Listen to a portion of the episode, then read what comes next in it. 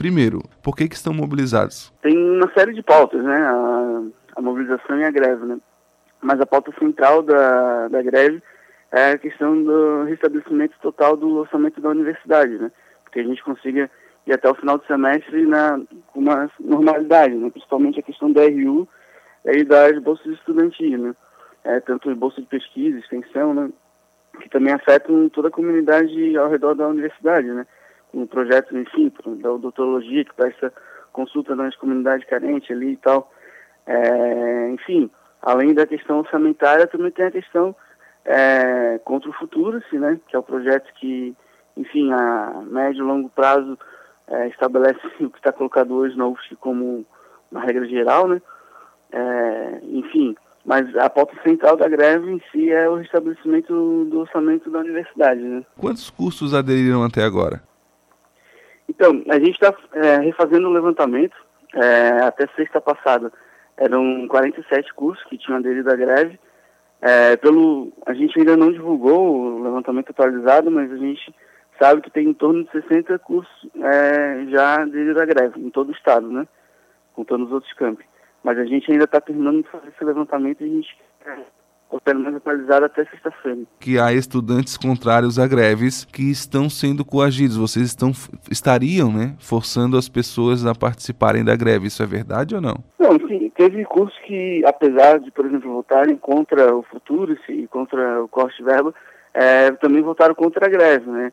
Acho que foi a engenharia civil, uma, uma, foi alguma engenharia ali, o centro, no CSE a, a contabilidade também votou contra a greve e todos os outros cursos aderiram à greve, né?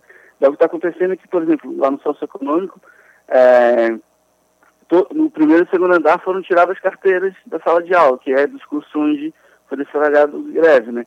E no terceiro andar, que é onde tem a aula da contábil, está tudo normal, assim, né? Então, é, se tu entra no centro, parece que está tendo esse, essa proibição, mas na verdade o curso que não, defla, não deflagrou greve está tendo aula normal, né?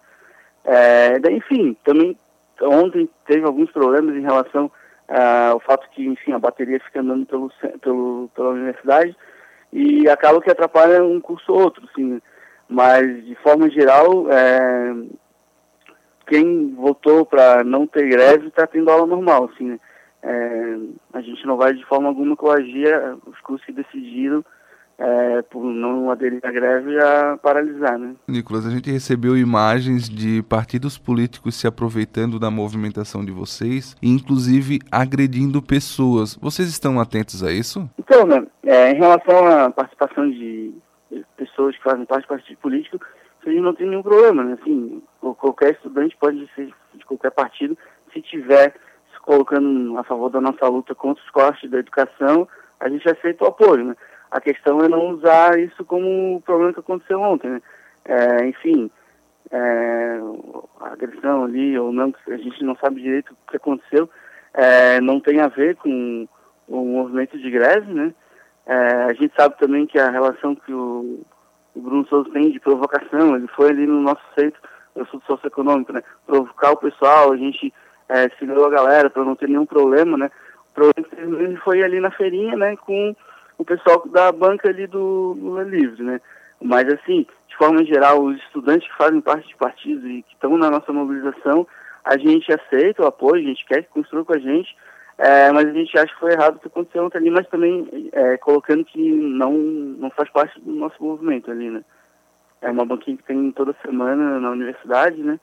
É, enfim, há anos já que não, enfim, Perfeito. não é ligado a gente, né?